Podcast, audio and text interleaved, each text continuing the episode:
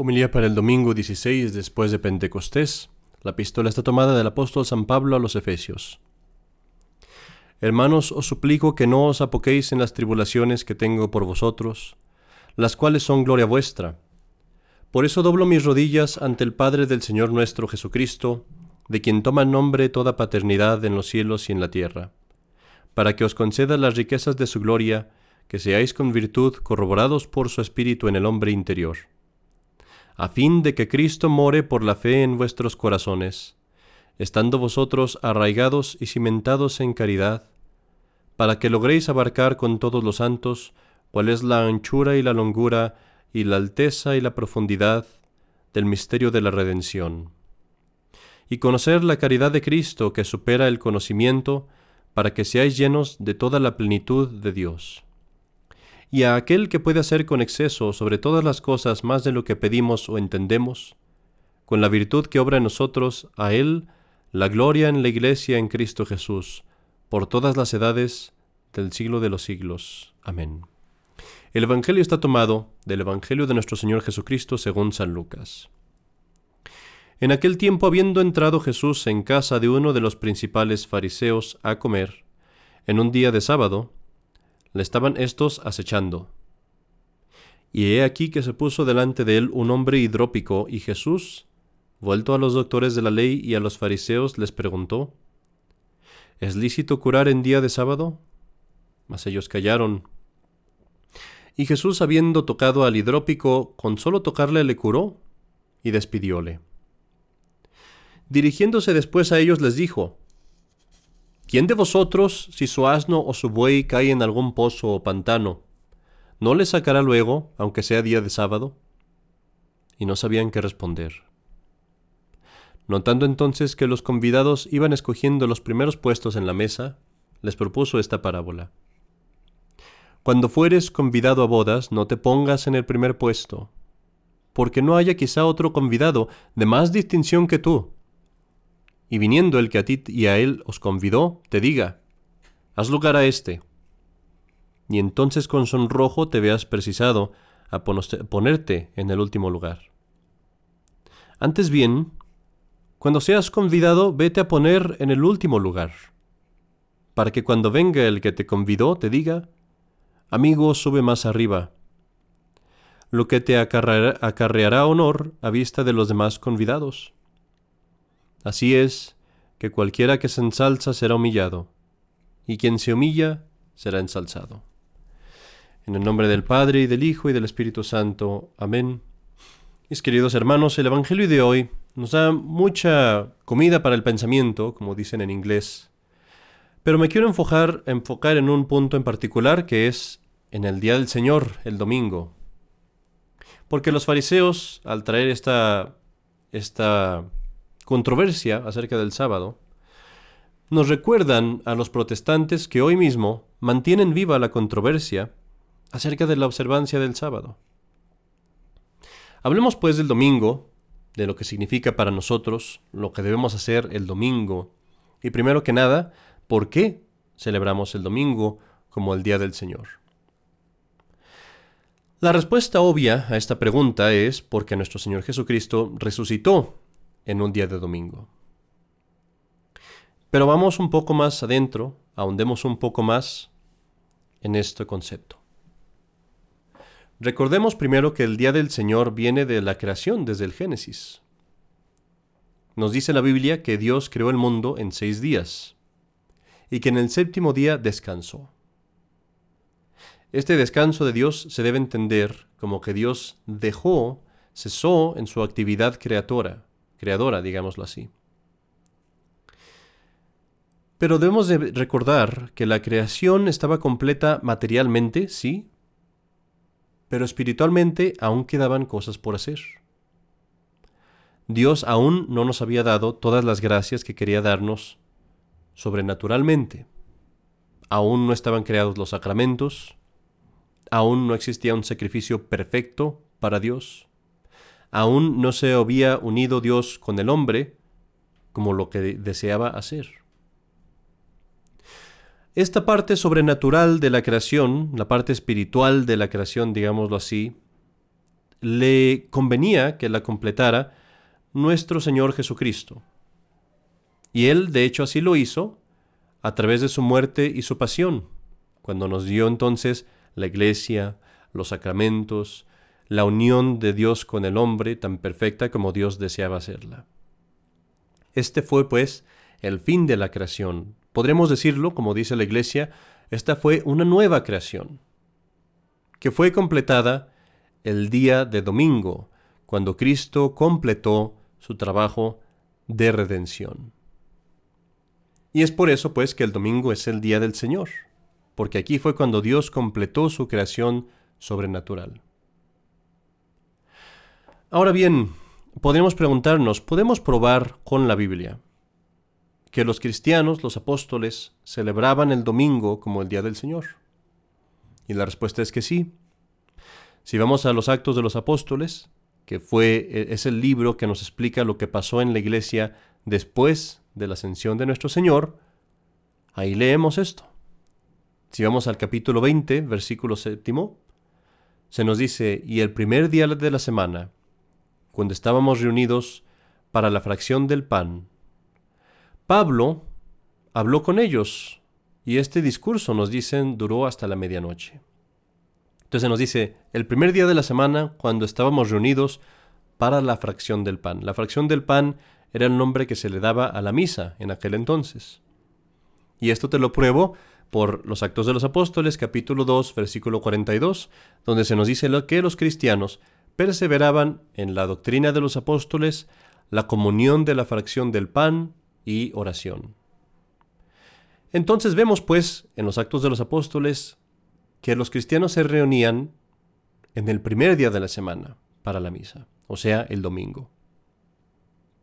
Esto también se lee en las cartas del apóstol San Pablo, una carta que él escribió a los, católicos de Corintio, la primera a los Corintios, capítulo 16, versículo 2, él les dice, en el primer día de la semana, que cada quien que todos se reúnan y que, todo, y que cada quien ponga aparte lo que van a juntar para la colecta. El apóstol San Pablo les había dicho a los cristianos de Corintio que se juntaran, que juntaran una colecta para los pobres de Jerusalén. Y les dice, junten esta colecta cuando se reúnan en el primer día de la semana. De donde vemos que es obvio, primero, que ya entonces hacían ofrendas durante la misa y segundo, que se reunían en el primer día de la semana. También tenemos, si esto no fuera suficiente, los testimonios de los santos padres de San Justino, de Tertuliano, de todos los cristianos que vivieron en los primeros siglos, y todos coinciden en decir que los cristianos se reunían en el primer día de la semana, el domingo. Hay una cosa, mis queridos hermanos, que es mucho más interesante y muy hermosa si uno la considera, y es que Dios mismo en una profecía, una de las más hermosas profecías en el Antiguo Testamento, profetizó que Cristo iba a resucitar y que ese iba a ser el día de Dios. Esta profecía la, dijo, la escribió el mismo profeta David, el rey David, más de mil años antes de Cristo, en el Salmo 117. Y este salmo todos, todos concuerdan en decir que habla de la resurrección de Dios, de la resurrección de nuestro Señor Jesucristo mejor dicho. Y ahí el, profeta David pone en los labios de Cristo, el Señor me castigó ya, me castigó, dice, pero no me entregó a la muerte. Abridme las puertas de la justicia. Esta es la puerta de Yahvé, entren los justos por ella, dice. Y luego dice, este es el día que hizo Yahvé. Alegrémonos por él y celebremos. Yahvé es Dios y nos ha iluminado. Ordenad una procesión hasta el mismo altar. Estoy saltándome partes del Salmo porque el Salmo es muy largo, pero todo el Salmo habla de la resurrección de nuestro Señor Jesucristo, habla del día en que Él resucita y dice muy claramente, este es el día que hizo el Señor, alegrémonos y regocijémonos en Él. Y de esta conexión, mis queridos hermanos, del domingo con la resurrección de nuestro Señor Jesucristo, se sigue una conexión también para nosotros, una conexión porque nosotros resucitamos con Cristo y el domingo es el día de nuestra propia resurrección, resurrección espiritual. Es por eso que los primeros cristianos se bautizaban en el domingo de Pascua. Ese era el día del bautismo para los primeros cristianos, el día del domingo de Pascua. Y es por eso también que cada domingo era para ellos un memorial no solamente de la resurrección de nuestro Señor Jesucristo, sino también de su propia resurrección espiritual, de su propio bautismo. Y es de ahí que viene la ceremonia de la aspersión en los domingos. El domingo en la misa en latín, el sacerdote viene y, y aspersa, digámoslo así, con, todo, con su agua bendita a todos los feligreses, recordándoles que ese fue el día de su bautismo, que ese fue día, el día de su resurrección espiritual. Antes de continuar con el sermón, quiero contarles, queridos hermanos, una historia acerca de la gran reverencia que tenían los conversos, los que se convertían al catolicismo, en Japón, a la Santa Misa.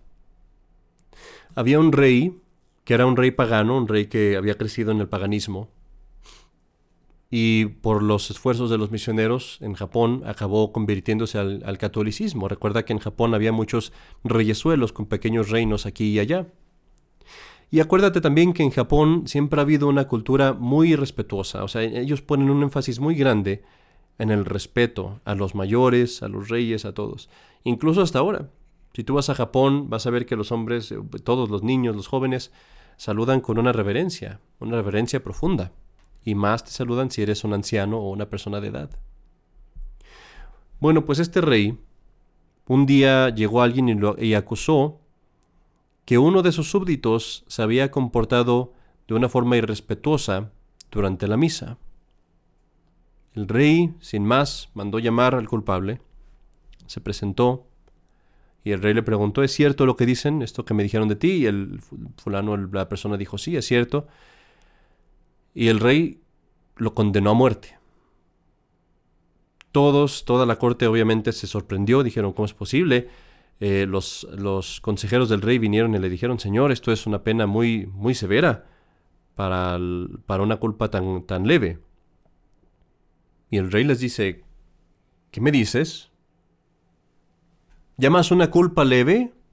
¿Ser culpable de una falta de respeto en la presencia del gran Dios de los cielos? Si ese siervo hubiera mostrado esa falta de respeto aquí en mi presencia, ¿No dirías que debía ser decapitado?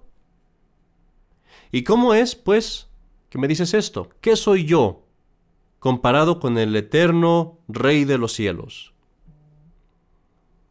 Todos enmudecieron, pero al final, tal vez por la, abogacía del sacerdote, el siervo fue perdonado, porque no es ese el espíritu obviamente del catolicismo, pero esto fue una lección para todos los que lo oyeron, porque de ahí en adelante en todo ese reino, todo el mundo se comportó con grandísimo respeto durante el santo sacrificio de la misa, especialmente los domingos. Decíamos pues, queridos hermanos, para continuar con el sermón, que el domingo es nuestro día de la resurrección espiritual. Sabiendo todas estas cosas, pues, Veamos qué es lo que Dios quiere que hagamos el domingo, cuál es el propósito del domingo, el fin de que Dios nos haya dado este día para Él.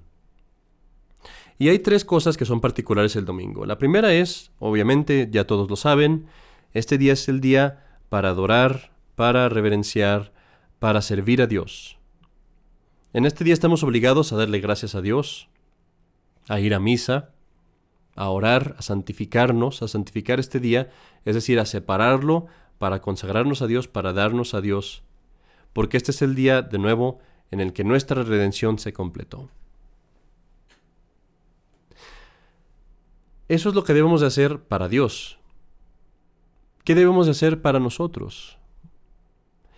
El segundo propósito del domingo está muy relacionado con lo que decía del bautismo, porque el domingo para nosotros debe ser un día de regeneración espiritual, un día de renovación espiritual. ¿Cómo? A través de la oración, a través de instruirnos en la religión, a través de tener paz en la mente, paz en el cuerpo. Y todas estas cosas, estos dos propósitos, la, la adoración de Dios y la renovación espiritual de uno mismo, nos lleva al tercer aspecto del domingo, que es el descanso. Porque el descanso es absolutamente necesario para poder adorar a Dios y para poder renovarnos espiritualmente. Sabes muy bien que en el domingo nos debemos de abstener de trabajos serviles, es decir, de trabajos que ocupan más el cuerpo que la mente, los trabajos que haría antes un siervo. Eso, eso está claro para todos, pero creo que no todos tenemos claro que también nos debemos de abstener de negocios, de ocuparnos en las mismas cosas, sean materiales o sean simplemente ocupaciones económicas, en las que nos ocupamos durante la semana. Para no complicarnos mucho, si hay algo que nos impide nuestro descanso o nuestra renovación espiritual, o la adoración de Dios, como nos lo manda la iglesia, especialmente con la misa, eso es algo que no debemos de hacer los domingos. Entonces todo esto ya lo sabemos, pero me quiero enfocar, mis queridos hermanos, en el segundo aspecto del domingo, ya para terminar con el sermón. Esto es la parte que quiero dejarte impresa en tu alma. Que este día es un día de renovación espiritual.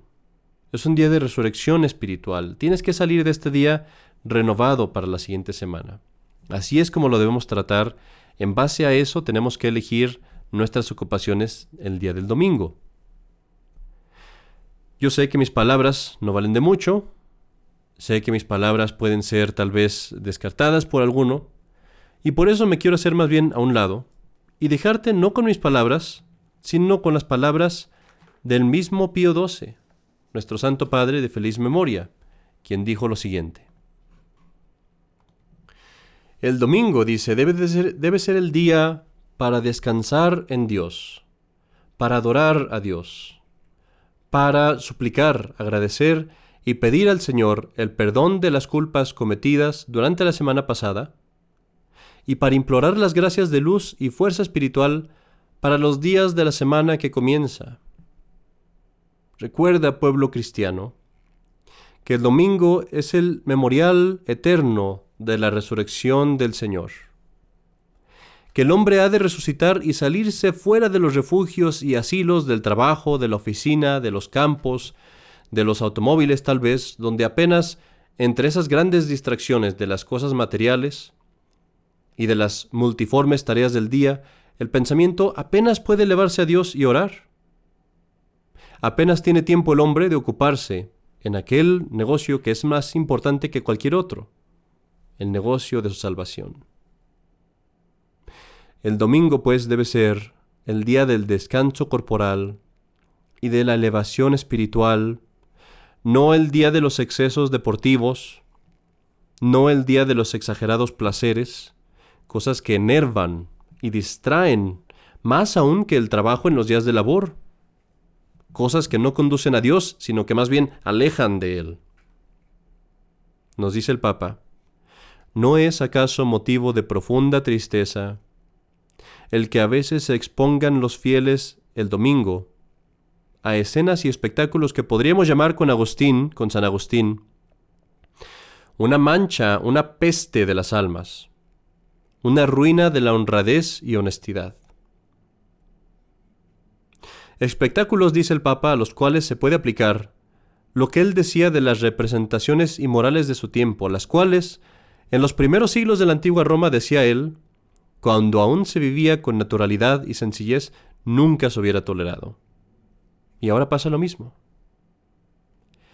Pero no, nos dice el Papa. No, nos dice el Papa, el, domingo ha de ser el día que reúna a la familia, no que la disgregue. El día de la dulzura espiritual, el día de la devota oración, no el día de la disipación, de la mundanidad. Y así, mis queridos hermanos, eso es lo que debe ser el domingo para nosotros. Un día para resucitar espiritualmente. Si tú, llegando el lunes, no te sientes renovado espiritualmente, sabe que algo te falta en cómo estás usando tus domingos. Cambiemos pues lo que tengamos que cambiar ocupámonos este día en renovarnos espiritualmente, en este día que es el único del que podemos decir, este es el día que hizo el Señor. Alegrémonos en este día y regocijémonos en él. En el nombre del Padre, y del Hijo, y del Espíritu Santo. Amén.